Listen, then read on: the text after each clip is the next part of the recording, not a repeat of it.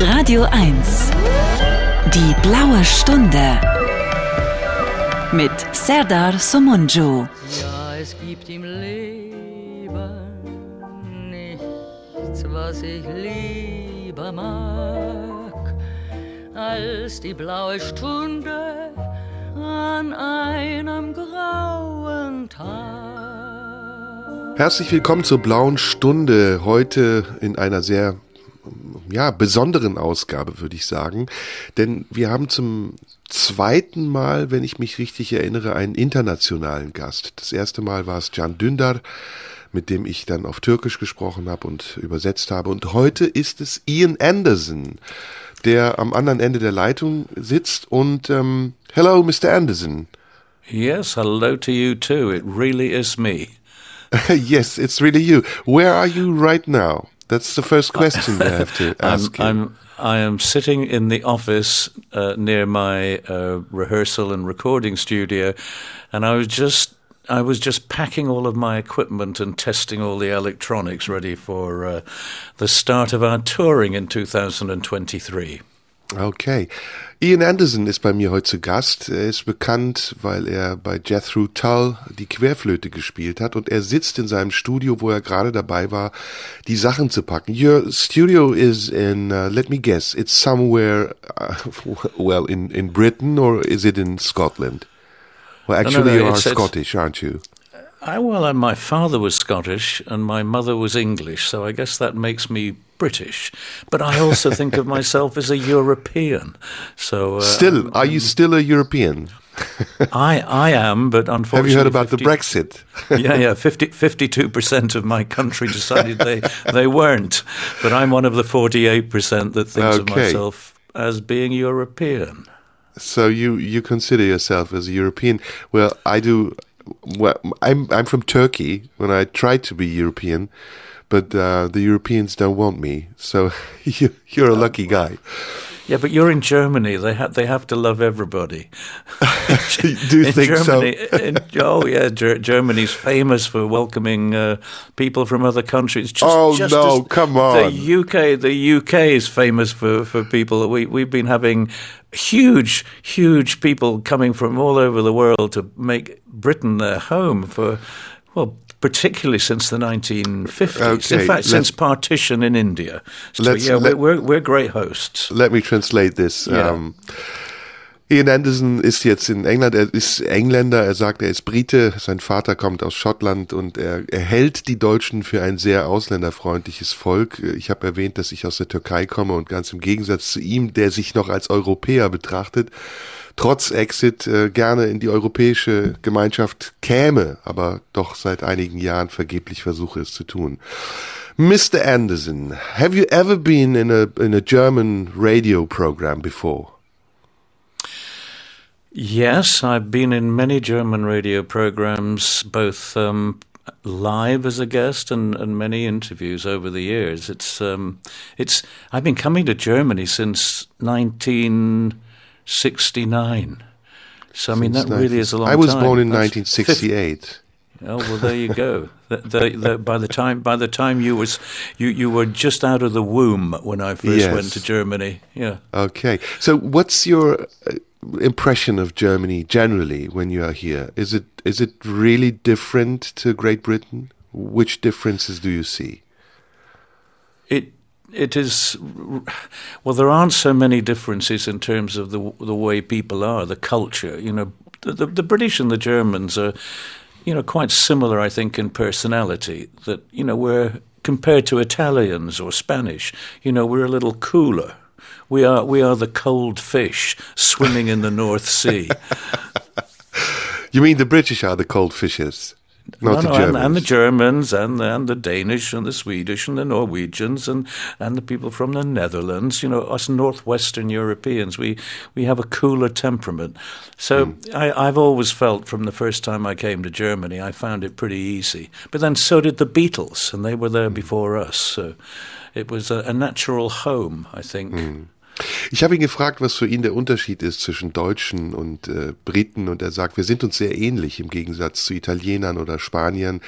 Wir sind die kalten Fische in der Nordsee und ähm, ja, wer weiß, vielleicht sind wir es. Um, going back in time, when was your? I mean, you are now. What's your age? I think seventy, uh, around seventy. Um, let me guess, Keep 74? going. Keep, keep 75, Yeah, 80, 90? seven- seven- 75 is, uh, Oh, Jubilee. my age, yeah. So, um, your time was in the 60s, right? Your, your best time. Or is it now? Uh, my my well, the time when Jethro Tull became, I suppose, internationally successful, was really during the the early part of the 70s So. Uh, You know, I, I guess the the period of time when most people got to hear about Jethro Tull and to buy our records, you know, was throughout the 1970s. But you know, in terms of the way I feel, then in most in most ways, I feel that time has stood still, you know, for me, in emotionally and and and usually physically too. I'm, I mean, I'm very lucky that I'm in pretty good shape, and I, I think I've. Uh, What's your I- mental I age? my mental age as well as it always was, about seven and a half. You know, Seven and a half. I, yeah, I try and keep the, the childlike spirit, which is part of the creative process, is to is to somehow keep your mind almost naive, not grown up, not not yet. Ah. so, uh, experience didn't make you grow up. Well, it, I, I'm grown up when it comes to booking airplane tickets. I'm grown up when it comes to uh, remembering my wife's birthday. But um, take- when I'm making music, I try to I try to almost think like a child. And in terms of taking responsibility for your children, for example? Well, they are luckily old enough to take responsibility for themselves. um, but uh, but uh, yes, I have grandchildren too, and um, luckily they're not my problem. Hmm. But um, you know, on, if I an Italian family would be you know really close, they would be k- kissing and hugging and seeing their bouncing their grandchildren on their knees. Whereas my children and my grandchildren, if they want to see me, they have to make an appointment in writing. Mm-hmm. Mm-hmm. That's cold northern fish, you see. Ich habe Ian Anderson gefragt, wann seine beste Zeit war, in den 60ern oder heute, und er sagt, er hat sich kaum verändert. Er ist immer noch ein Siebenjähriger in seinem Kopf und äh, es gibt ein paar Dinge, da muss er erwachsen sein, wenn er sich an den Geburtstag seiner Frau erinnert oder eine Verantwortung für seine Kinder muss er nicht mehr übernehmen. Er ist mittlerweile sogar Großvater, aber grundsätzlich ist er eigentlich noch ähm, sieben, siebeneinhalb, so in etwa. Well, um, one of the things that we do here in this program is we let our guests choose what they want to hear. And I'm very excited about about the things that you probably will hear. So what's the first song that you that you suggest for tonight or for today? What are we talking about? M- my own music, or are we talking no, about no, you can choose everything you like. I'm going to set you a really hard task. This is going to be difficult. I, I'm going to. I, I would love to hear again the first record I ever bought when I was maybe eight years old. And the first record was um, a big hit back in the UK. It was by Johnny Duncan and his Bluegrass Boys, and the song was Last Train to San Fernando. And it was a train song, and I've written lots of train songs after that. Okay, that's what we're going to hear now, right now in the Blue Hour. That's the name of the program here. Blaue Stunde in German. And Ian Anderson is my guest today. Wir hören jetzt das, was er angekündigt hat. Ich konnte es mir nicht merken, aber gleich sind wir dann wieder da. Ian Anderson ist bei mir heute zu Gast in der Blauen Stunde. In der Blauen Stunde heute ist Ian Anderson zu Gast, der äh, bei Jethro Tull der Frontman war und auch Flöte gespielt hat. Talking about Jethro Tull, this is probably the main thing in your career. Um, how do you remember this time? Is it a glorious time? Is it a good? Uh, when you remember it, was it a good time, or are there things that you don't want to remember? I think in anything that we do in our lives, you know, there there are going to be a few things that we probably feel we could have done better, or things we feel ashamed of, or things that we feel that we failed in. But mostly I feel pretty good about it. And I often think, what would I be doing if I wasn't a musician? Because to become a musician was my third choice. I had, it was plan C. I had a plan A and I had a plan B, but mm. I ended up with plan C. What was the plan A and what was plan B? I had a feeling you'd ask me that. Plan A was to go. Plan A was the, to join. The, the, question that I wanted to ask you first was, yeah. "What are you ashamed of?" okay. But that's the second question. We'll, co- we'll come back to that. yeah, the um, the uh, plan A was to join the police force, and when I was uh, 17 years old, I went to the uh, the local police recruitment centre to offer my services as a police cadet to uh-huh. train to be a, a, a grown up proper policeman. And, was that um, the seven year old boy in your head? N- that, that was a seven year old boy mentality. Yes, I thought. Yes, okay. I thought being being a policeman would be very um, you know honourable as a profession, very um, challenging, and and I wa- I wanted to be I wanted to be a good policeman. You know, I wanted to be okay. successful. I wanted to rise through the ranks and, okay. and be the, the, chief good, of my region. A good oh. cop, yeah. Okay. And the second choice was what? And plan B was to become a journalist. So I went to the local newspaper and, and asked them if they would uh, give me a job to train to be a, a journalist. But plan A and plan B, I got turned down both times because they felt that I was running away from further education. They said, no, no, go go back to finish your education, go to university, you know, study law, study English, study, you know, and then we'll give you a good job. But I was impatient, so I decided on my third choice, which was to become an international rock star, and that's, that's the, that panned out.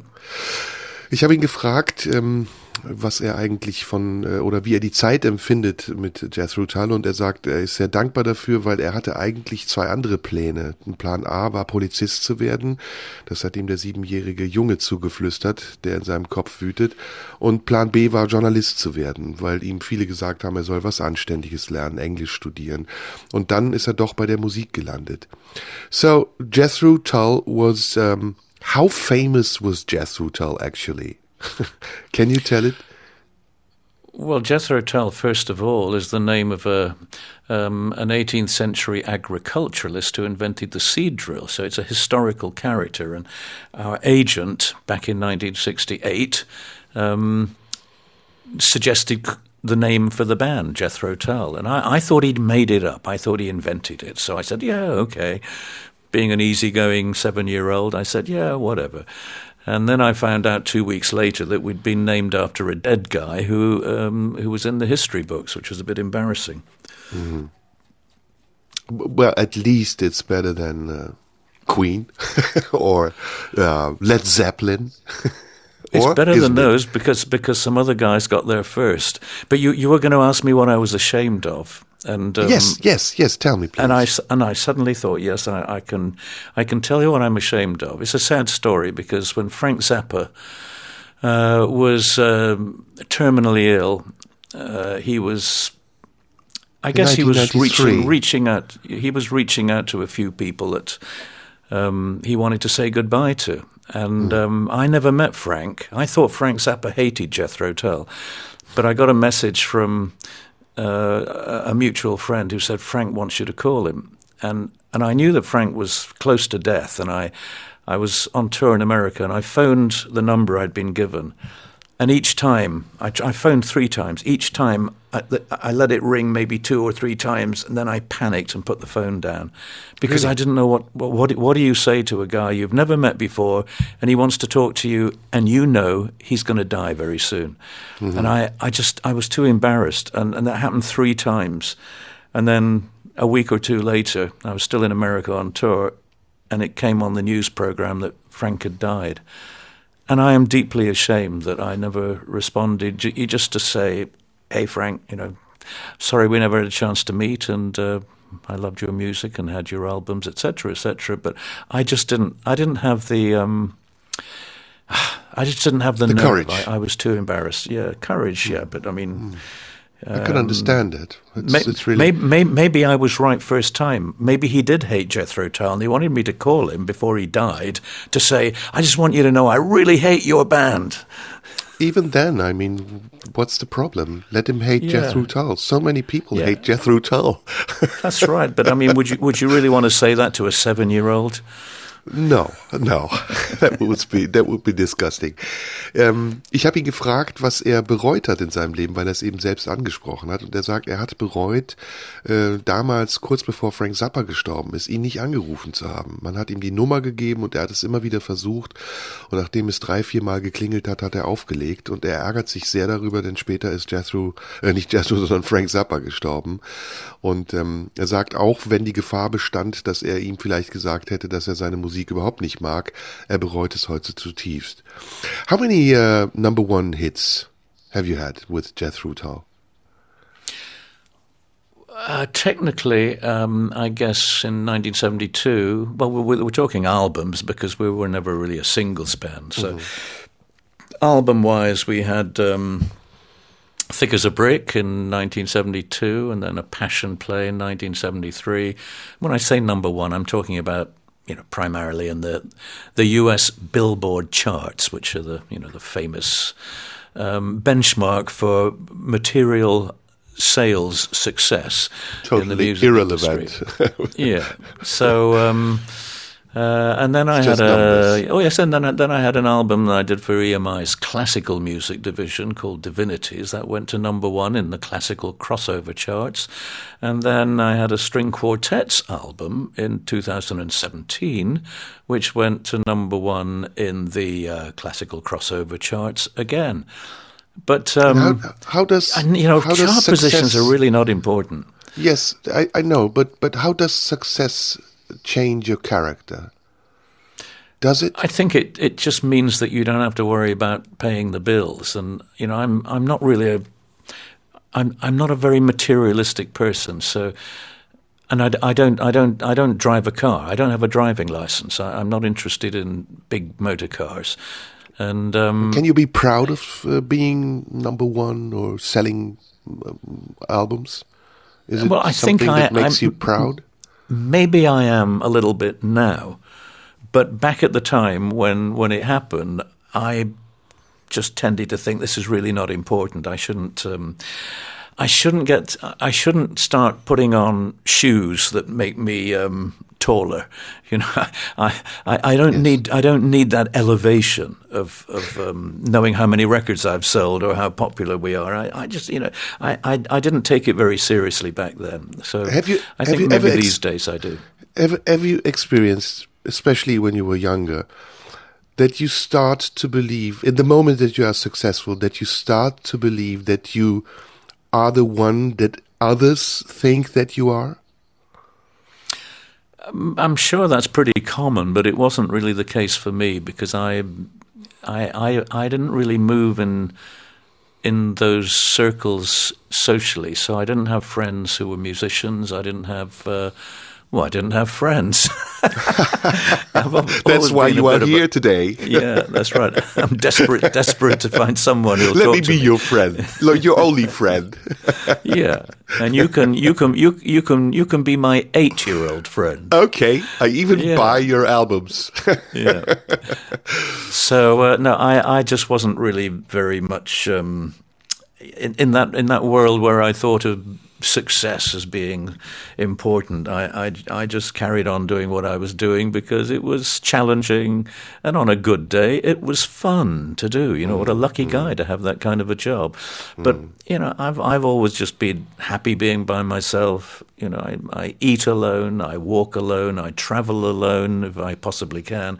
I, I, I just have a very quiet life, and mm-hmm. I've always been that way since I was really since I was a teenager. Hmm. Ich habe ihn gefragt, ähm, wie viele Nummer 1 Hits gibt's nicht, aber Alben er hat und es sind zahlreiche, das weiß man. Und äh, was das mit ihm macht, ob er anfängt zu glauben, dass er das ist, was andere von ihm glauben. Und er sagt, nein, das hat ihn nie so tangiert. Er legt es nicht drauf an, viele Menschen, Freunde zu haben. Er hat sowieso nicht viele Freunde, außer mich, dem Achtjährigen. Und ansonsten lebt er gerne alleine. Er isst gerne alleine, er schläft gerne alleine. Das habe ich ihm nicht gesagt, aber oder ihn nicht gefragt, aber er ist jemand, der mit sich selbst sehr gut zurechtkommt. Okay, let's hear some music again. What is your second choice for today? Well, I think perhaps the music that got me into uh, becoming a professional musician was really black American folk music. You know, we call it the blues. But mm-hmm. maybe more than anybody else, I, I, suppose Muddy Waters was my uh, was my uh, greatest not a, not a, an influence, but a motivator. You know, he was the um, he was the guy that I suppose his work spoke to me in a way that I couldn't really explain. It was the mm-hmm. improvisation. It was the the the slightly sexualizing motivation of his lyrics that, that was, you know, to a sixteen year old boy was was quite exciting. So maybe maybe um, um, maybe the Muddy Waters song "I'm a Man," which is today I'm I, we probably can't play it because it sounds you know, probably politically incorrect to, to yes. use those that, that, that language. But you know, we have to put it in the context of you know Black America in the fifties, in the nineteen fifties. That that it it's it's the language that was spoken. It's the sentiments that, that that that were had, and some of that passed over to a generation of white kids like me in the UK, okay. and um, and we all decided we wanted to be musicians. So let's try to be politically politically incorrect for a moment, and we, we both hear Muddy Waters in the Blue Hour. Ian Anderson ist heute bei mir zu Gast. In der blauen Stunde heute ist Ian Anderson zu Gast. I hope my English is good enough for you. Your your, you your English is a... your English is English is perfect. You you can you can become a, a an immigrant in the UK without no, having to take on. a language test. I don't I don't have the Pakistani accent. That's what I needed in England. Whoops, whoops. It's really hard to, to, to, to make an interview with somebody in a in a foreign language. Have you ever done this before? No. Um, I've never done it so far because I don't have um, any foreign languages oh. skills, largely because, and, and, and, this is laziness on my part. You know, I, yeah. I, had to learn to speak a little French and a bit of Latin at school. At least, yes. You yes. We, we, had we had to do you know basic basic level language, but in real life, you know, when I came to Germany, albeit Western Germany, in the uh, in the seventies it seemed that most people spoke some English. Mm-hmm. And certainly in, uh, in most of northwestern Europe, ling- English was widely spoken. And so we were lazy and we didn't bother because it mm. always seemed that the kind people in Europe, they, they were better at speaking English than we were at speaking their languages. Yes, yes. Laziness. It's not, it's not, not something to be proud of. Ich habe ihn gefragt, ob er schon mal ein Interview gegeben hat in einer anderen Sprache, weil das recht schwer ist, ein Interview in einer fremden Sprache zu führen, aber auch zu geben. Und er sagt, nee, er hat äh, nie äh, Englisch oder äh, Französisch oder Deutsch gelernt in der Schule, was er sehr schade findet. Und er sagt, das ist pure Faulheit und ich kann ihm da nur recht geben. Yes, it's it's I don't know if it's typical, but um, especially the the British or the English English speaking people or French they are very lazy in learning foreign languages. I don't know why, but it, it I, I, can tell you it's good. It's it's not bad. It's it's uh, it's an advantage that I can talk to you in English, not not to have to talk to you in German. Do you understand German, by the way? Um, no, I, I, I, I, don't. I, I understand the uh, I understand the German restaurant menu. As, as, Can you count in German? As long, as long as it's an Indian restaurant. Can you count in German? No. No? Eins, zwei, drei, no. vier, fünf? Well, I could do that bit, yes, but I can't do the rest. you can pronounce it like in the in the cliche. Yeah, eins, zwei, drei. Eins, zwei, drei, vier, fünf. yeah. Well, that's that's that's that's not that's not that's pre- that's pretty authentic for a Turkish guy. so, what your instrument is the flute, and is is flute an instrument which which is um, suitable for rock music or for it would pop seem music? not. No, no, it would seem it would seem not. Otherwise, everybody would be doing it. So um, the reason I picked up the flute is because when I was a guitar player at the age of well, eighteen by then, I suppose, Um, I. Uh, I heard Eric Clapton, I heard Jeff Beck, I heard Ritchie Blackmore, I heard um, um, Jimmy Page, you know, who were the, the hot the hot session guitar players in London. Jimi Hendrix. And I realized, I realized they were better than I was, so I should find something else to do uh, rather than be a, a guitar player, you know, in the shadows behind them. And for no good reason, I picked the flute because nobody else played the flute in a blues band or a rock band, really. So it seemed like a, an interesting challenge. And uh, after a few months, I managed to play it at least well enough to um, make an impression on um, on the public when we began as Jethro Tull. Ich habe ihn gefragt, ob Flöte ein Instrument ist, das zur Rockmusik passt oder überhaupt zur Popmusik. Und er hat gesagt, nein, eigentlich war er auch Gitarrist oder hat angefangen mit Gitarre. Seine großen Vorbilder waren Jeff Beck oder ähm, viele andere, die zu der Zeit bekannt waren, Eric Clapton. Aber irgendwann, weil er nicht so gut war wie diese anderen, hat er entschieden, Flöte zu spielen. Und ähm, das war wohl keine schlechte Entscheidung. And classical music as well is uh, did you play ever things like Johann Sebastian Bach, Wolfgang Amadeus Mozart? I guess yes.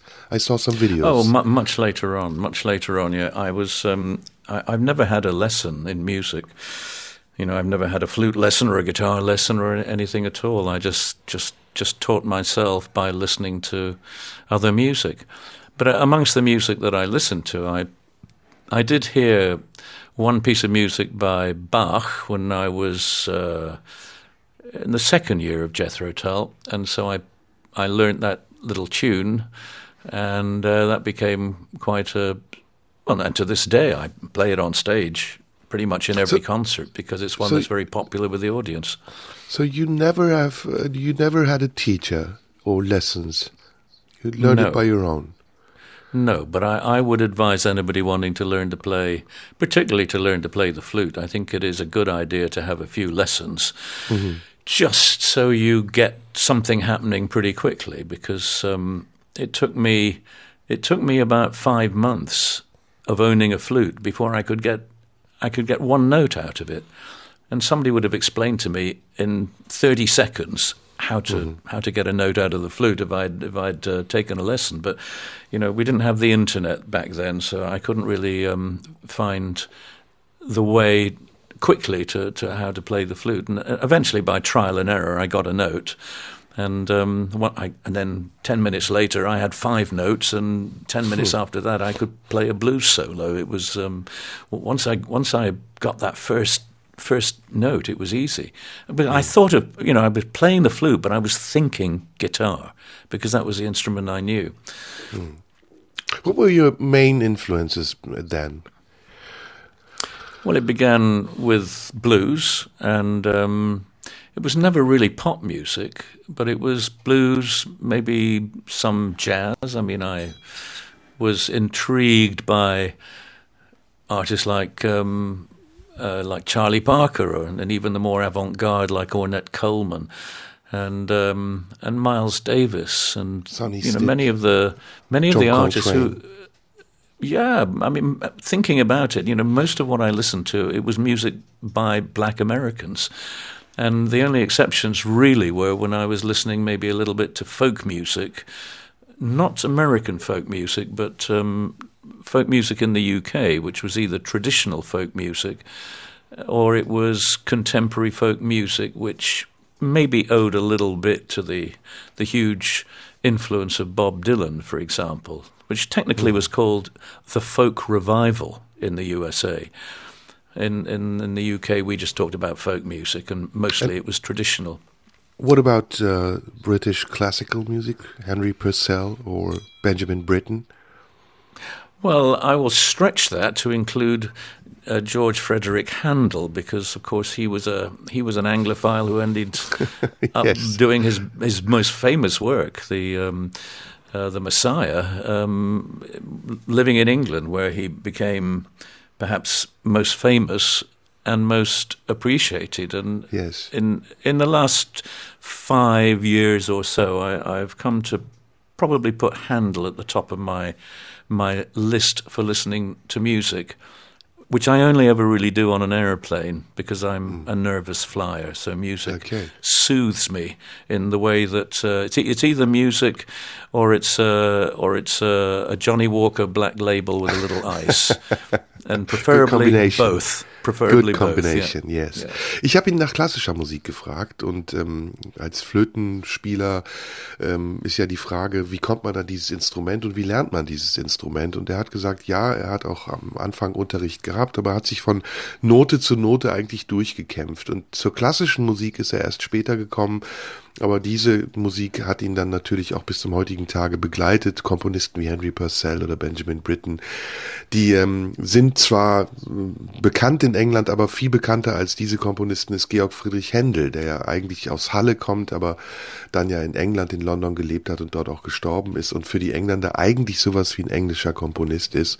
Am liebsten sagt er, hört er Musik im Flugzeug, denn er ist kein guter Flieger und zur guten Musik genießt er dann auch einen guten Whisky. Okay. We're now at the end of the third take, and that means that we have to hear music again. Um, let's go back to the 60s, or rather to the 70s. What was your what was your main what, choice, or what was the the band that you loved the most in the 70s? Except oh, Jethro well, Tull bearing in mind that around the mid 70s, I, I almost stopped listening to uh, pop and rock music. Have you ever really been a fan of somebody like Frank Zappa, for example, that you've mentioned? Yeah, before? you know, well, Frank Zappa was was uh, was one of the the artists whose music I did have, uh, particularly you know in that period of time, around probably around 1973, 74. I bought a few of his albums. Um, Captain Beefheart was another one that I I, I quite liked, and uh, and uh, we we toured together, Captain Beefheart and Jethro Tull, back in 1972. Um, and I guess I, I like the I like the fact that both of those two people were extraordinarily creative, not within the usual formula of rock music. They both had a, a very different approach. So I, I could suggest that we listen to a piece of music by uh, by Captain Beefheart and his Magic Band from somewhere around about 1973, 74, um, and a track um, which is uh, surrealistic, expressionist kind of piece mm-hmm. called Big Eyed Beans from Venus. Very good. Sounds good to me. Ian it Anderson sounds, is. It sounds even better when we hear it. okay.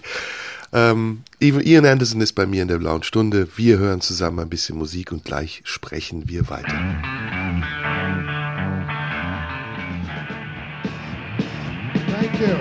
In der blauen Stunde heute ist Ian Anderson, Frontman von Jethro Tull. Honest question and an honest answer. Is everything okay? Are you is is do I have to ask something about your new album or did I forget something? well, we, we still have one hour to go, so there's lots of yeah. possibilities. Well, the um, I, I, think the um, the thing about when you, I, have often said this that the, the, world does not want um, a new Led Zeppelin album. The, the world wants uh, a new old Led Zeppelin album, you know, or a new old Rolling Stones album, you know, a new album by the classic rock bands of the 70s. what, what the public want is something that sounds just the same. You know, it sounds the, musically, stylistically, that it sounds the same as the music that they, they grew up with. Postmodern. That's, that's that's not going to happen. Whether it's mm-hmm. from Jethro Tull or or any of those other bands of that era. You know, we okay. we we can't we can't wind the clock back and yeah. recreate what we did back then. We have to follow our instincts. We have to let's follow talk about, our noses. Let's talk about music. What is the main change in in your view to the music of today when you compare it to the music of the 60s or the 70s? Uh, it's easier to get hold of. It's much easier to find because of uh, streaming and the internet. But in terms of musical style, that that's partly the reason that I don't really listen to very much music. I, I hear it, but I don't go out of my way to find it, even when it's so easy. The reason being that most of what I hear from contemporary artists, it does sound really very, very familiar. It doesn't seem to have moved very far um, from the music of the 60s or the 70s or the 80s or 90s. Uh, you know, take rap music, for example. Mm-hmm. A lot of people might think that rap is a contemporary music form, something something for the kids today. But the first rap record was released in 1978. You know, that's how Hill old Gang. that was. Uh, I, yes, I think it might have been. Yeah, it was. Um, it was very early days, and it. But uh, that was the point where it was referred to as rap, whereas, of course, the spoken word in a rhythmic musical context goes back before that. But uh, so certainly, you know, I think we we sometimes forget that some forms of music they've been with us for really a long time, and they haven't changed a huge amount. If you listen to a hard rock or a heavy metal band in in 2023, you know, some new band with their first album, you're you're going to find 80% of it really sounds like either Black Sabbath or or uh, or um, um, Iron Maiden or something. You know, it, it, it won't have moved a huge amount from the kind of music that we that we heard back then, and that, that's not a problem because to a lot of young people growing up today, to them it sounds fresh and new, so that's okay. Ich habe ihn gefragt, äh, ob Musik sich verändert hat von der Zeit in den 60ern bis zum heutigen Tag und sagt im Grunde genommen nicht. Und man ist sich eigentlich dessen nicht bewusst, dass viele Dinge eigentlich auch schon vorher existiert haben, wie zum Beispiel Rap-Music. Das erste Rap-Album ist 1978 erschienen. Sugar Hill Gang war es, glaube ich. Insofern sieht er da keinen großen Unterschied. So, let's imagine that you are a musician who starts today, not in the 60s, not in the 70s. What kind of music would it be that you that you make? It would probably depend on whether I was a, a music writer, a composer, or whether I was just a, a musician, you know, a guitar player or a vocalist. So, um, given that I am all of those things and I play the flute, I suppose I suppose I would be drawn more to the world of traditional music as a starting point, but I wouldn't want to become an authentic uh, folk traditional musician. I would want to take those influences and do something interesting with it. So, you know, I guess I would probably choose acoustic music or orchestral music rather than being in a, a rock band. I think I would probably choose something a little bit more organic.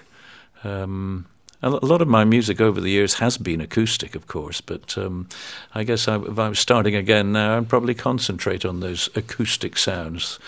And, and what would be the ultimate challenge? Not the ultimate using challenge would be electronic instruments or being more No, I'm- traditional. No, been there, done that. Did, did all the electronic stuff and the digital stuff back in the 80s when it was shiny and new. It was interesting when it was all new and, and, and not really when the technology was new and what you could do with it was new. So uh, back in around 83, 84, 85, I was, I was um, playing with that technology, but in the end, it seemed to me that the kind of music I was interested in, you should really be playing real instruments in real time together with other people in the same room was, was more attractive. And what's more, yeah, what's more attractive? It, is it um, is it the innovation or is it the repetition? Well, repetition is about having um, a nice, cozy, warm blanket. It's something that you're familiar with, and so if you have a, you know, repetition is kind of, you know, it's nice and warm feeling to repeat something. But That's It, it even takes effort to be a a good. Yeah, but a good repetition even takes effort. It's not easy. It's or isn't it? Well, you could argue that repetition is not easy when you know you do things that you did in your twenties, and then you have to do them again when you're in your seventies, and you've got to, you've got to sing and play exactly what you did back then. Then, Yeah. of course, physically and mentally, you really have to be pretty sharp. You've got to be really uh, on the case. Uh, so that that that isn't easy, but you know it's not impossible. And you know when I go back and have to learn some, um, you know, some flute parts that I played in 1969, it you know it, it takes me a few minutes to get back there again, but I, I can then somehow I just remember what I was doing and I can play it with at least the same kind of energy and technical proficiency as I had back then. So it's it's not easy, but it's not so difficult. So mm-hmm. I think repetition is a is a way sometimes of testing yourself out that you still have the same skills and the same energy and the same concentration that you had when you were 20 years old. Hmm. And what about the innovation? Is it uh, d- does it take uh, well, craziness that, that, that, to be? Yeah, maybe. Yeah, maybe. But I think the innovation part is where you don't try to go back to the how you felt in your twenties. I think innovation, you really got to be true to yourself as you are at, at the uh, at, at the age you are now and with the experiences that you have now. So I think innovation has, has got to be very contemporary. It's got to be the product of, of the moment, of, of now, not, not something where you try to wind the clock back and write something the way that you did it when you were 20 years old. That, that would just not work for me at all. Okay, let me translate this. Um, ich habe ihn gefragt, was ist, schwieriger, innovativ zu sein oder ähm, zu wiederholen oder etwas wiederherzustellen. Und er hat gesagt, beides ist schwer. Am Anfang hat er gesagt, die Repetition ist nicht so schwer, ähm, aber dann doch wieder ein bisschen, weil man muss ja zurückgehen in der Zeit und etwas wiederholen und auch die Kenntnisse, die man hat, nochmal auffrischen. Aber es würde nach einiger Zeit gehen, wenn er das sich heute vorstellt. Ähm, dann habe ich ihn gefragt, ob man verrückt sein muss, um innovativ zu sein. Und auch das ist so eine Sache. Beides wahrscheinlich, verrückt und fleißig. Are you crazy? Would you say that you are crazy? Uh, I think I tried to be a little bit crazy when I was uh, about 19 or 20 years old because some of the people I admired were eccentric. You know, they were a little odd, they were a little strange. And I maybe felt naively that by seeming to be a little crazy that this would make me more more interesting as a person. So when I began performing with Jethro Tull, yes, I think people got the impression that I was a little crazy because of the way I dressed, the the way I behaved on stage. Um, but it was, you know, it was a it was contrived. You know, I didn't. Um, I wasn't really crazy. I just just wanted people to think that I was hmm. because I thought maybe it made me more interesting. But um, no, I'm afraid I was stone cold sober. I didn't drink. I didn't do drugs. I didn't do anything except read books and and um, use public transport to get to work. So I was really a very boring person. Ich habe ihn gefragt, ob er verrückt ist. Er hat gesagt, nein, verrückt ist er nicht, aber verrückt aufgetreten ist er. Und er ist eigentlich ein sehr langweiliger Mensch. Er liest lieber Bücher als Drogen zu nehmen. Auch eine gute Einstellung. So, um, what are we going to hear next? Um, well, we've been talking about being crazy, so let's do something by a guy who really was crazy and very sadly was too crazy to remain the front person in his original band back then. He was called Syd Barrett, and he was the singer and guitar player of the band Pink Floyd. And uh, mm. I saw Pink Floyd. In fact, we, were, we, we played as an opening act for Pink Floyd back in 1967. And they just released their first album, Piper at the Gates of Dawn.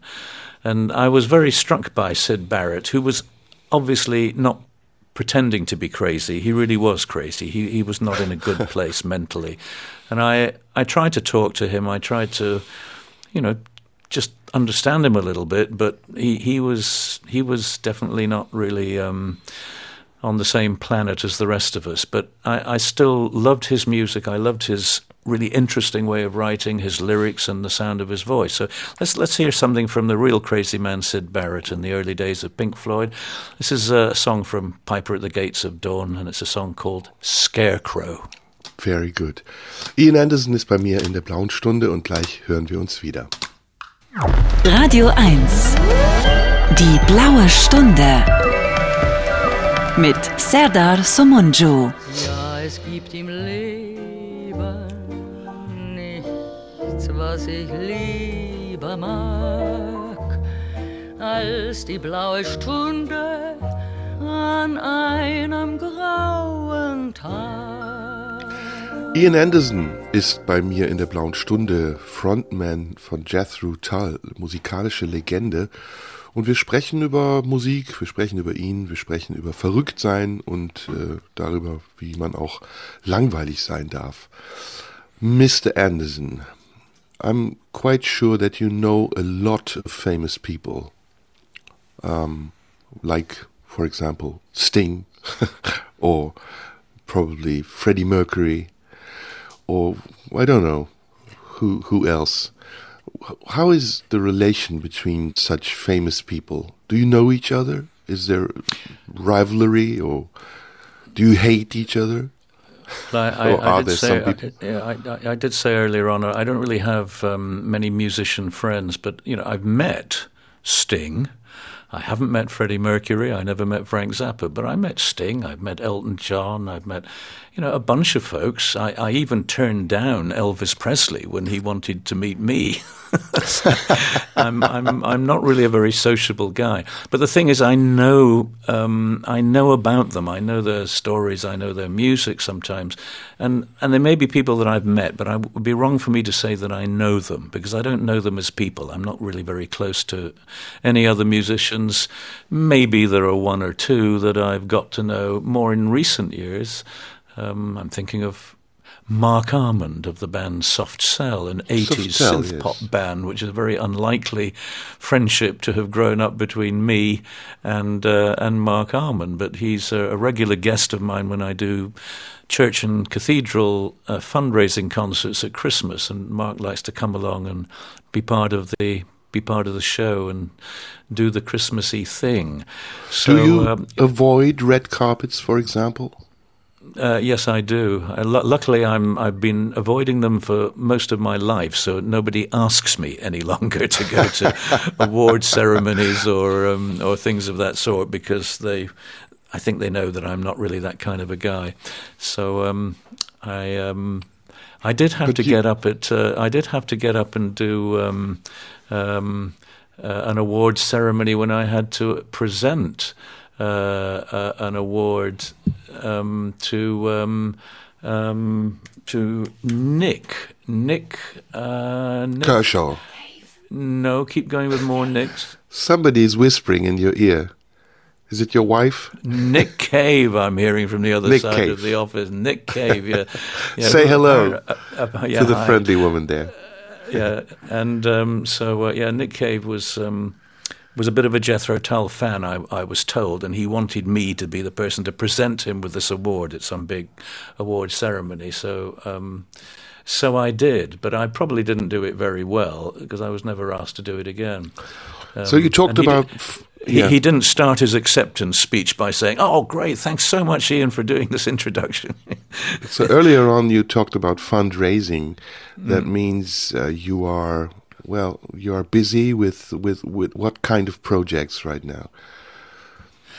Oh, well, it's just that I, I, I have long supported the the edifice of the Christian church, you know, the, the physical buildings, the architecture of our great churches and cathedrals, many of which go back to the year 1100 or 1200, yes, you, you know, when they began. In, yes, so, you do have um, many of them in England.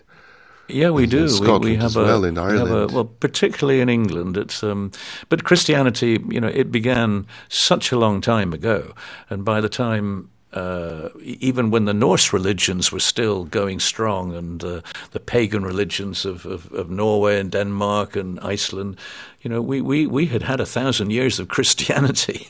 Mm-hmm. well, 900 years of Christianity. So, you know, it goes back a long way in our country. So we have some, you know, beautiful, magnificent buildings, many of which, because they get no support from the state, the, un- the only way they stay alive is because people make donations and, and support it, uh, you know, uh, out of their own pockets. It's, so no you don't have support. You don't have taxes like we have in Germany.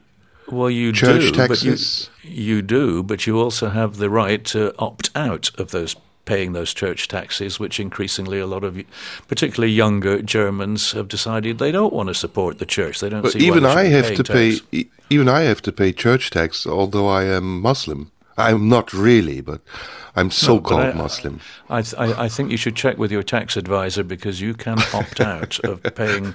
And I'm I'm not suggesting you should. I, I think it's a, an honourable thing to support the uh, the traditions of religion, even if you're if you're of a yes, I'm different glad. religion. I'm glad with matter. that. I'm glad to support the Christian religion with my Muslim taxes. It's, okay. Yeah, that's good. That's good. Let the Christians feel good with the with the Muslim money they get from me. But let me translate this passage to the audience. Ich habe ihn zunächst gefragt, ob er über rote Teppiche geht. Und er hat gesagt, nein, auch das ist nicht sein Ding. Er hat mal eine Preisverleihung für Nick Cave gemacht, weil der ein großer Fan von Jethro Tull war. Aber ansonsten meidet er solche Ereignisse. In, Im selben Atemzug sprach er auch davon, dass er sich engagiert im, im, ähm, im Speziellen für Kirchen in England und die Restaurierung von Kirchen, auch wenn es in England wie in Deutschland eine Kirchensteuer gibt. So ähm, sind doch viele aus der Kirche ausgetreten und es kommt eben auf die Spenden an, um diese Kirchen so zu erhalten, wie sie sind. Where do you live in uh, in England? What's your home place? Well, my home place is in it's it's it's just a small. It's not really even a village. I mean, I we live near a village which is near a town which is in the southwest of England. I suppose something in something in the region of about 160 kilometres to the west of London. So um, it's in in the middle of nowhere. You know, we're just surrounded by fields and trees and um, chickens that need feeding, and cats that need feeding, and uh, So you live on a speaking, it's farm? you yes, it's a, a farm that is mainly it is for grazing uh, sheep. Uh-huh. Um, and uh, and planting trees. We've planted something like thirty thousand trees here in the last uh, 15, 20 years. So we, Uh, we, we are we, we, we are tree planters. And what is your what are you busy with during the day? Do you have a studio? Do you record, or do you just are you just busy with the sheeps? I'm certain I'm personally not busy with the sheep at all. I, I don't. I'm a mostly vegetarian, so I don't. I don't. I don't eat our sheep. But um, the um, the my day is usually spent when I'm not on tour. Then I'm usually working in the office a lot of the time. But I did manage to make a new record, uh, starting writing it, in fact, in, on uh, January the 1st of 2022. And that record is coming out on uh, April the 21st this year.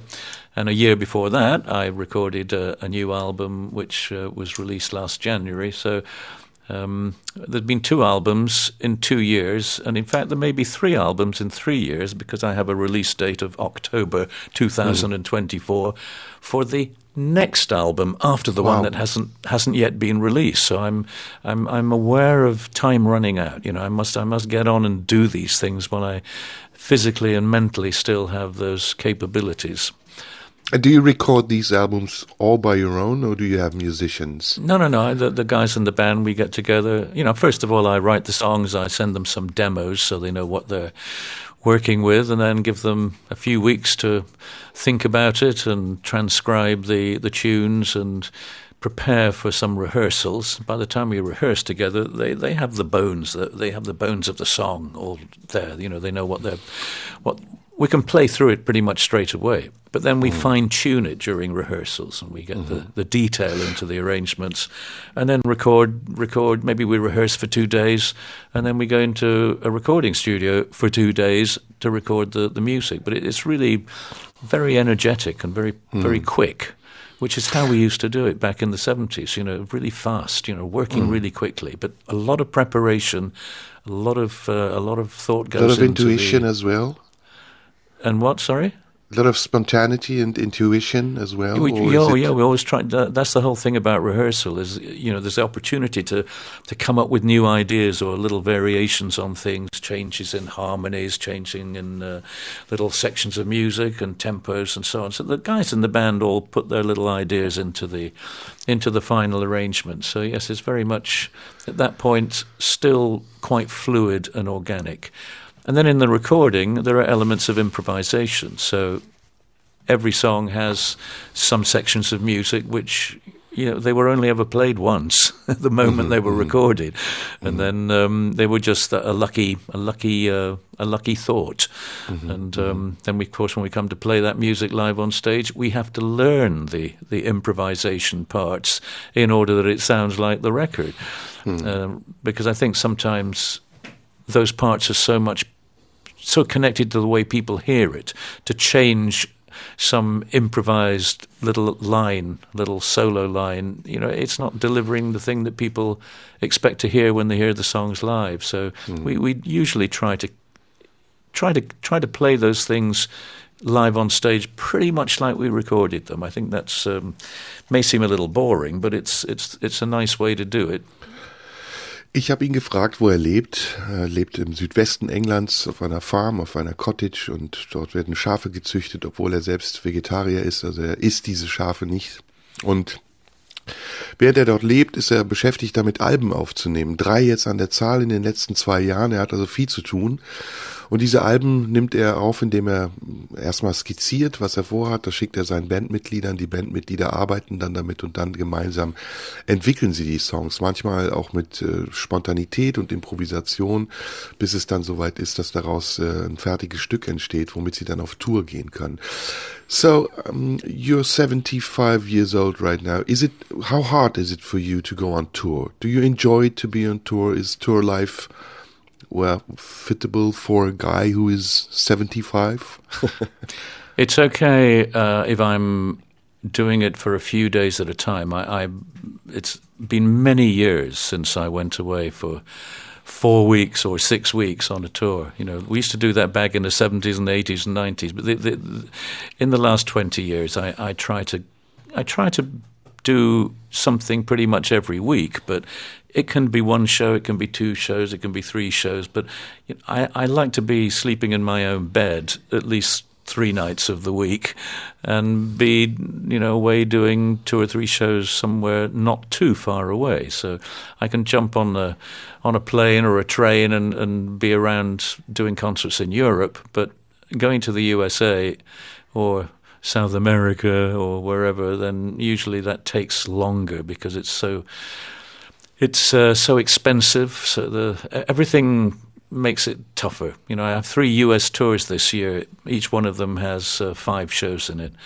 and so I go there, and hopefully I'm back on day eight, allowing for the travel days. Did you ever think off. of retiring? Oh yeah, yeah. I thought about it in 1972 because I was playing in all these huge stadiums and arenas, and and uh, I remember telling our manager, I, I I can't do this anymore. I, I'm just not enjoying you know these huge scale concerts and you know we we were playing uh, you know three nights at Madison Square Gardens and five nights at the Forum in Los Angeles and all that sort of thing and it was just you know we we were probably Jethro Tull and Elton John were the the, the biggest uh, the biggest live acts at that time but I didn't enjoy that that kind of performance. I just wanted to play in you know a 2000 seater theater was much more enjoyable for me. And um, you know, I like to be able to walk out of the stage door, you know, wearing a hat pulled over my eyes, and just walk back to my hotel. I, I don't like the limos and all the craziness that goes with, Yes. you know, those big scale venues and big scale concerts. So I, I, I, I kind of quit. You know, I said, "That's it, I'm done." And um, of course, two weeks later, I thought, mm, well, maybe I'll give it another year. Okay, that, that like was in junkie. 1972. So We have to listen. To, we have to listen to music again. And what about Mm. uh, listening to a piece of uh, of your new album? What about this? Well, the new new album. There is a song that is easily accessible right now. Um, the what what the first song to be introduced as a something that people can stream and listen to, which is a song called Ginnungagap, which is about the the creation in Norse mytholo- mythology. And um, like all the songs on this next album, it uh, it has um, it has three stanzas connected to the historic perspective of of uh, of Norse gods, pagan gods, and then the last two stanzas of each song is taking those personalities and the roles of those gods and making a comparison with with the present day, with the age we live in now. So they all follow that same pattern. And uh, the album is called uh, RökFlöte, which is, um, you know, with a umlauts over the over the O's. It began Sounds just being German. called. It was Sounds yes, German. yeah, rök, which actually is um, means in uh, in Old Icelandic it means destiny, and flöte, which is the German spelling of of uh, la flauta.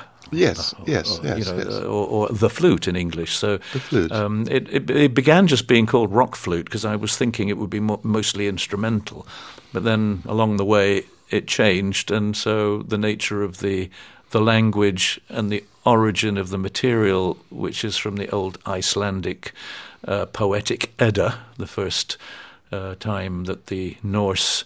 Um, traditions of of uh, of the old pagan gods was ever yes, written down written in in the yes. uh, in about in about eleven hundred, you know, so early twelfth century. Okay, let's listen to it. In der blauen To Stunde it, heute ist Gununga Gap. Gununga Gap. In der Ja. blauen Stunde ist äh, Ian Anderson heute und wir haben noch ein bisschen Zeit und sprechen gleich weiter. In der blauen Stunde heute ist Ian Anderson, Frontman von Jethro Tull und mit ihm habe ich jetzt schon eine geraume Zeit über seine Musik gesprochen. Jetzt wollen wir ein bisschen über Politik sprechen. Let's let's talk about politics. We're right now we're in a very difficult situation. Europe uh, is uh, well, tense. I would say it's a tense situation. What would you say in uh, in terms of uh, the Ukrainian war between Russia and the Ukraine? Do you have an opinion there?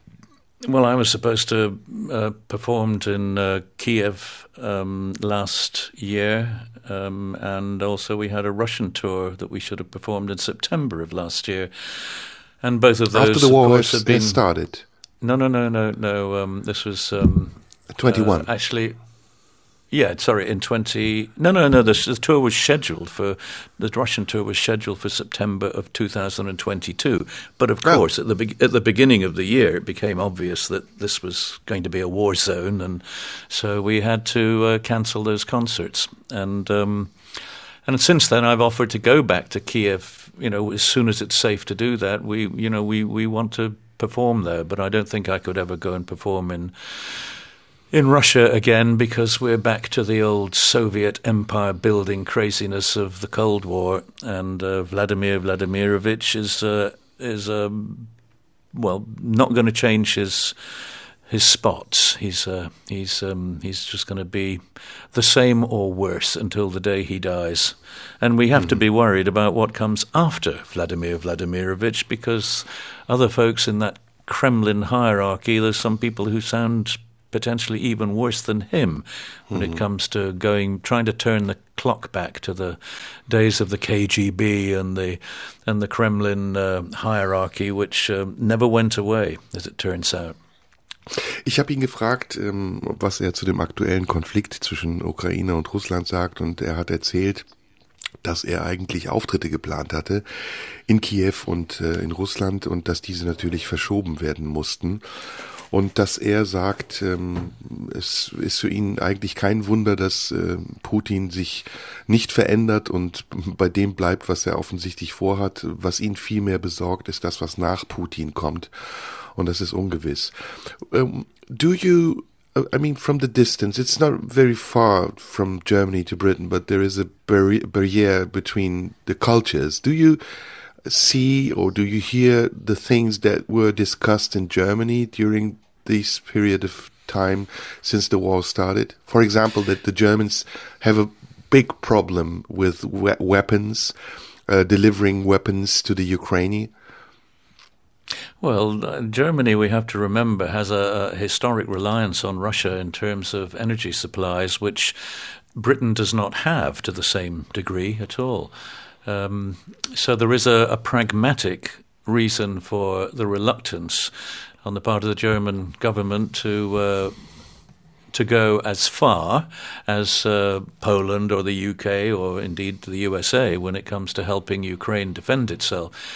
It's understandable, but also there are there is a folk memory, isn't there, of uh, the of, of of the Russians having um, retaliated to the, the German invasion of their country back in uh, in the 1940s, and and uh, and the fact that I suppose all the way through the Cold War years and the division of Germany and the so-called Iron Curtain, there are there are strong memories amongst amongst maybe not the young generation, but I still think they know about it. They still learn about it at school. At least I hope they do, and they they understand the reason that we have to fear the uh, the the Russian, not the Russian people who are not so different to us, but they have a reason to fear the Russian leadership because it's it's not so different to how it was back in the uh, back in the 1950s and the 1960s, and and so yeah, we we have a reason to be afraid of them. But you're that much closer where you live, and um, and the and the people of Poland are even closer still. Mm-hmm. So I, I, I don't think in the Baltic states they should feel very safe and they shouldn't feel very safe in Finland or Sweden because mm-hmm. the, the, proximity is but so so great. You, to, do you feel safer in Great Britain? Uh, we feel safer because of geographical um, difference, but on the other hand, that's illogical because it only takes an extra two or three minutes for a for a nuclear missile to reach um, the hard targets of, of the UK, and, and then the soft targets like the major cities should should um, the Russian threats come to pass. So, um, so, we, so, yeah, we, we, started, we, should we, we, shouldn't be feeling relaxed. Yeah, so we it. started our, our, interview, and you said you are European. Uh, mm. How far can Europe go in this case? Well, and Europe are you go, a part of the European community in this case as well? Yeah, I, th- I, I, think Britain, oddly, since Brexit, I think has been demonstrated on a couple of occasions that that ultimately Britain still is part of Europe. We, we are part of. It's not just about NATO. We are spiritually, I think, part of Europe, and and I think there is a great deal of support that should be should be held right across Europe because the strength of the European community is to act together and to have uh, not only in times of potentially times of war, but economically and in terms of culture, in terms of all the good stuff as well as the bad stuff. So I, I'm, I'm I'm optimistic that even after Brexit, even though many of us do are, not, are very unhappy about Brexit, but we have to accept that it's a majority vote, and and I guess we have to feel proud of our democracy, where 52% of the population or the voting population decided to leave. You know, we have to accept it and say, okay, now now we have to make the best of it. But the best of it is that we are still right in the forefront of of European decision making and support in regard to Ukraine and in regard to the sanctions against Russia. We're just maybe a little tougher than uh, than the federal government of Germany. Mhm. Lange Antwort, um, long answer. I have to concentrate myself. Mm. Ähm, es ging um, um, Russland, es ging um die Frage, ob England Teil Europas ist, auch in der Entscheidungsfindung, in einem gemeinsamen Vorgehen in dieser Ukraine-Krise. Und er sagt, ja, England ist immer noch Teil Europas. Und auch wenn der Brexit entschieden wurde von 52 Prozent der Engländer, dann äh, ist das doch ein Zeichen für funktionierende Demokratie. Wir müssen das akzeptieren. Es ist so. Und selbst die 48 Prozent, die dagegen gestimmt haben, sind immer noch Teil dieser Gesellschaft, die gemeinsam mit den Europäern in dieser ganzen Krise, die wir gerade erleben, versucht, vor allen Dingen auch in der ersten Reihe als England, als Großbritannien, äh, an Entscheidungen mitzuwirken und Entscheidungen maßgeblich zu treffen. So how well we're talking about the role that Great Britain plays in Europe. How was it during the Corona period? Did you was your impression that Europe was united in this crisis, or was it like yeah, every country does it does its own thing? Every country did its own thing, but we did pretty much the same things except with the wisdom of the German authorities, they realized the greater efficiency of wearing FFP2 masks, whereas in, in the UK, our government There's a great discussion about this to, in Germany. To, to, to, cut, up cut up an old T-shirt and wrap it round your face. I mean, which was so ridiculous. It's very pragmatic. It's pragmatic, well, like British people are. Yeah, but incredibly inefficient, and I'm sure that an awful lot of people ended up with COVID and sadly, probably many of them died early on mm-hmm. because they didn't have the wisdom to equip themselves with appropriate hygiene measures. Uh, I, you know, when in um, in December of uh, of 2019, when we first became aware of COVID really being something new and frightening, I, I went to my uh, check out my my uh, hand luggage and saw that in fact I still did have in my my hand like cabin bag. You know, there were still two two uh, face masks that I had bought some years ago in in uh, Japan and in Dubai. Um, and uh, but I ordered some more and. Um, and lots of stuff for sanitizing. So when we went on tour in February, albeit just to play two shows before the world shut down, we played two shows in February. I had in the suitcase, I had face masks. I mean, for me and all the band, you know, and we had all of the uh, all of the hygiene measures and rubber gloves and uh, everything that we could possibly do to try and minimize the chances of of uh, of getting COVID and passing it on. So uh, we we were being pretty careful, and in Germany they were being pretty careful. In Italy they were pretty careful, uh, but by and large, Britain was. I mean, Italy was the first country really to suffer badly, mm-hmm. and then Britain. And then the rest of Europe seemed to follow on. Typically, each wave of COVID that came for the next three years, Europe tended to be maybe six weeks or so behind the UK um, for whatever reason. But it was, um, you know, you could watch the graphs and see the way it was, it was uh, becoming uh, periodically a big problem, and then calming down a little bit. Th- what, this, I mean this, is, what I want to say is, do we need a centralized government for Europe? Which is able to make decisions much quicker than it was before? In, in such cases, for example? I, I don't think a centralized government would ever work with any of the countries of Europe. Um, would not accept that. But a, we a centralized, a centralized well, we have one indeed. It? It's in Brussels. It's the European Community, but it's not really a government. It's more, I don't know. No, no, no. Well, that's that's that, that, that's what I'm saying. It is more of a. It sets the um, it sets the standards and it asks other countries to comply, which of course in some cases they do, in some cases they don't. I, I always argued that if Britain didn't want to obey all the laws of Europe, if we wanted to carve out something a little different, we should have just gone ahead and done it, because no way would Brussels have thrown thrown Britain out of the EU.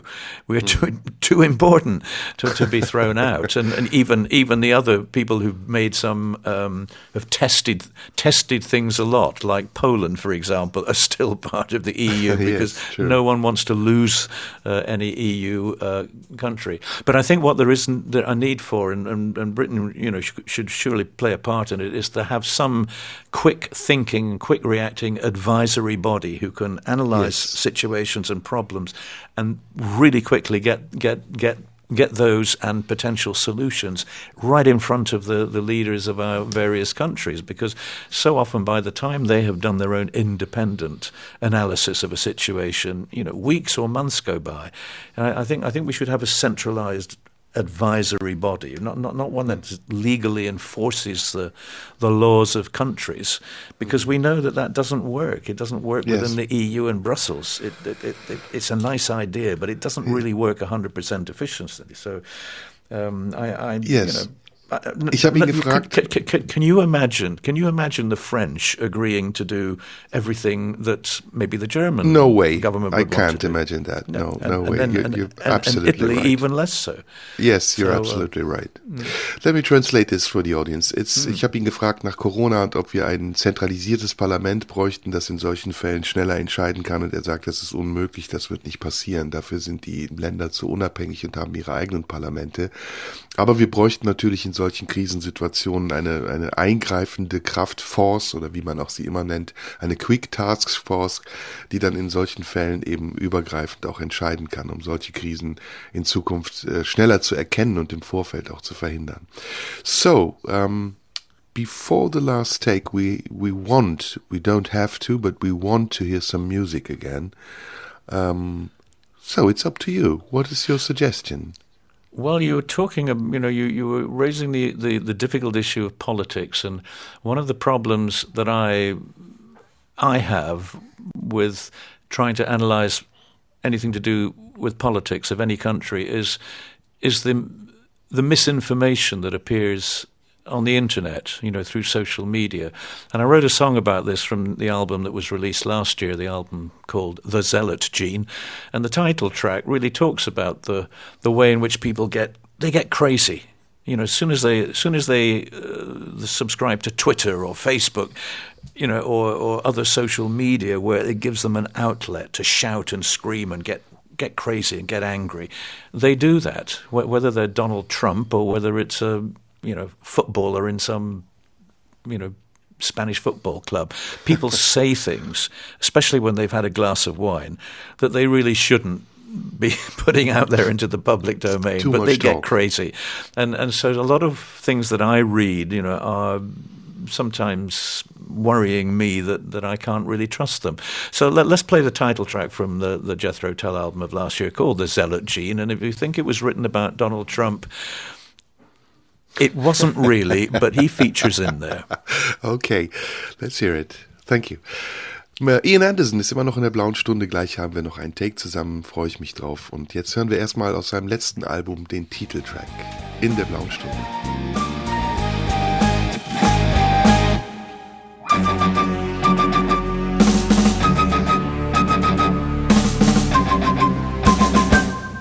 In der blauen Stunde heute ist Ian Anderson zu Gast und wir wollen mit ihm weitersprechen über sein neues Album. So your new album is called I don't remember it.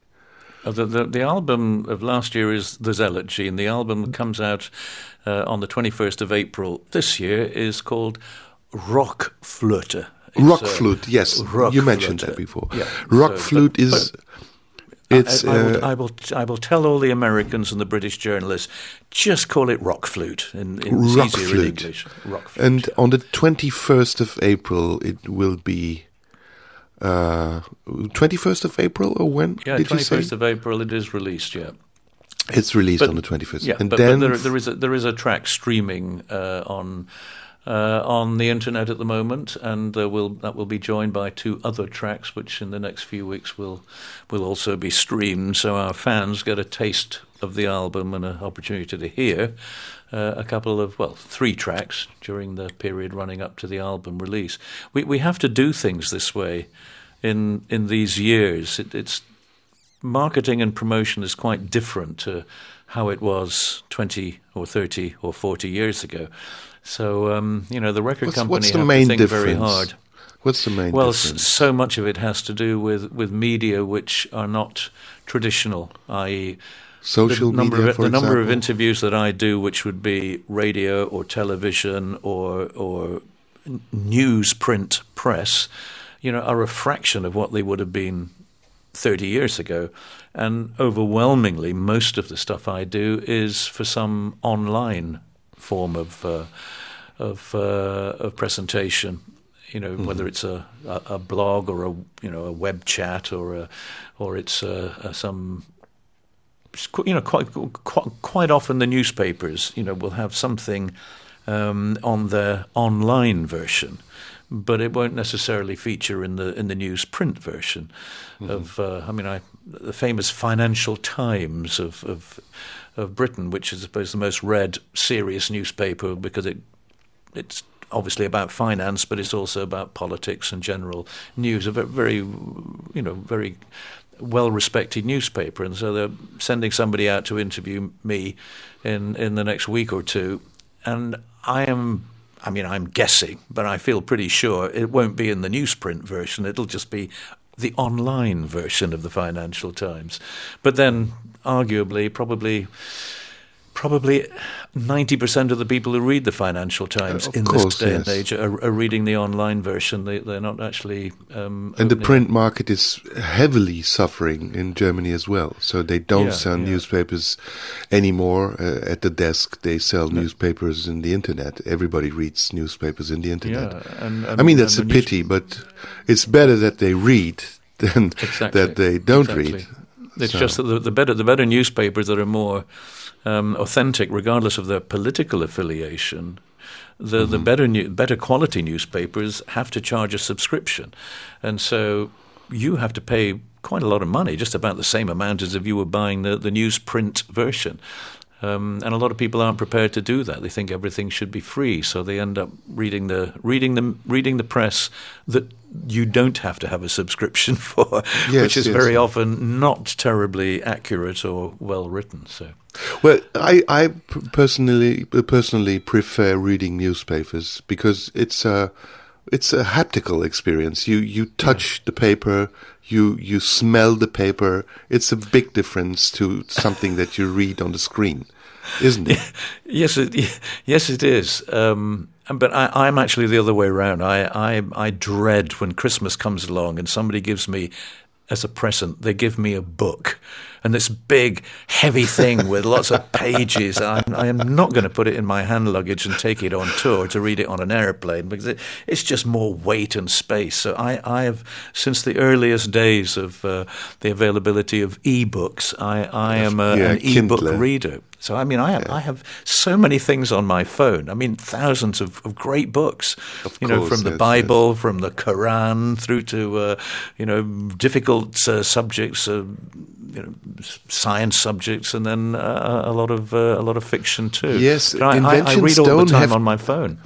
Inventions don't have to be bad. It, inventions can be very useful. So, but I, I prefer reading books. It's for me. It's not a problem to carry a book in my in my luggage, but I can but you understand that you say I, I prefer ebooks. It's it's much better, It- it- especially when you read that a lot of books. I don't read a lot of books. I just read some or few. Yeah. Well, the Bible books and are- the Quran. yeah, well, there you go. I mean, I, I've I've had the Bible and the Quran and um, guns and ammo on my uh, on my, my phone for years and years. I mean, I I have wide tastes, um, everything from uh, you know very serious and proper books that I think we should all know a little bit about, even if we don't read every single word in them. But I think it's important to understand the cultures and traditions of other people. So I, Yes. I, I since I was a teenager, I've always been fascinated by what we call comparative religions. You know, we we uh, we is to see the see the differences and the commonalities between the world's religions, and it, it continues to fascinate me to this day. So um, I am uh, I am a, a spiritual kind of guy, but I don't necessarily yes, I, follow I, I can one particular religion. Yes, I can feel that that you are a spiritual kind of guy. Mr. Anderson, I think that's almost everything that we could talk about in these 2 hours. It's it's not it's not too long. It's it's a very short time, especially when I, when I, I know that you have so many things to tell. But maybe we'll meet each other again, and I don't know when you're 80 or 85. I'm sure that you will that you will survive until your 85th birthday. Well, it, But- would be nice to think that, but uh, you know we can never be sure. Uh, I, We can never be sure. I, I, have, I have medical tests every year because I'm. I'm you seem to be in a very good news. shape. You seem yeah, to be in a I'm, very I am shape. prepared for the bad news when I get it. I'm, Well, that's I- the same with me, and I'm 54. That that doesn't change with the age. That's always the I, I- same. I, think it's, it's a good idea. Once you're over the age of 50, you need to have your prostate felt. And you- Yes. You, and you should probably have a colonoscopy once every three do you know what it's called? well. In, do you know what this prostate uh, prostate um, thing means in German? No, tell me. You call it the big harbor route. It's it's a big the route through the big harbor, and everybody's Okay. afraid of that. Yeah, and I don't know why. I, Some I- like I- it. Yes, why not? Well, yes, it wasn't so bad. I mean, the, the first time I, I had a prostate check physically, I, it was you know I, th- I thought I was going to die, but then but then I th- but then I found a female doctor with really slim and you really fingers. enjoyed it. and I didn't enjoy it, but at least it was it was it was something that you know once once a year I I I, I, just just close my It's eyes and think about something else. and getting your testicles touched is is not too bad as well, isn't it? Uh, well, it depends who's doing it, but um, so we have to be political correct still. So don't say it, just think it. yeah, exactly. Yeah. Ich kann das alles gar nicht übersetzen, was wir gesagt haben, aber ich denke, ihr werdet vieles verstanden haben. Ähm, wenn nicht, dann, dann schreibt mir einfach an die Marlene Dietrich Allee 20 in 14482 Potsdam. Ian Anderson war bei mir zu Gast von Jazz Rutal. It was a big pleasure, a huge pleasure talking to you. And uh, what can I wish you more than the best for the future? Much and uh, lots of success. And enjoy the, the time on tour. And uh, please come to Germany if well, you have indeed, the time. I, I have quite a few concerts in Germany um, scheduled during the course of this year, and as always, my reasons for coming to Germany to do concert tours is is is two two reasons. Is one is to one is to do the do the shows. Uh, the other reason is my ongoing attempt after after uh, 53 years. I'm still trying to find a good Indian restaurant in Germany. So I'm going to keep looking. No no, no, there is no good Indian restaurant in Germany. Are, the best Indian restaurants are in England. Well, maybe, but uh, you know, I get close to it sometimes in Germany. But there's always something, you know, something about the, you know, they do weird things like adding sugar uh, to the to the to the to a strong curry. They make big mistakes, you know. Yes, so whatever it is, I, I, I still keep looking, and I I I eat um, when I'm in Germany. Apart from sometimes having local German cuisine according to where I am in the country, but I also okay, eat so Chinese food and and, and uh, Japanese food and Indian food. Yes, mainly. That's I find my, the vegetables there. My recommendation for you at the finish of this show is go to Düsseldorf. Düsseldorf Yep. is close to Cologne, and it's famous for its Japanese restaurants because Yeah, in it is. Düsseldorf there's a there is a huge Japanese community living in Düsseldorf, about twenty And, and, you, thousand people. and, and you know what? Even before um, I went to Japan for the first time, I remember the very first time I ever ate Japanese food was in Dusseldorf, and that was in the early seventies. And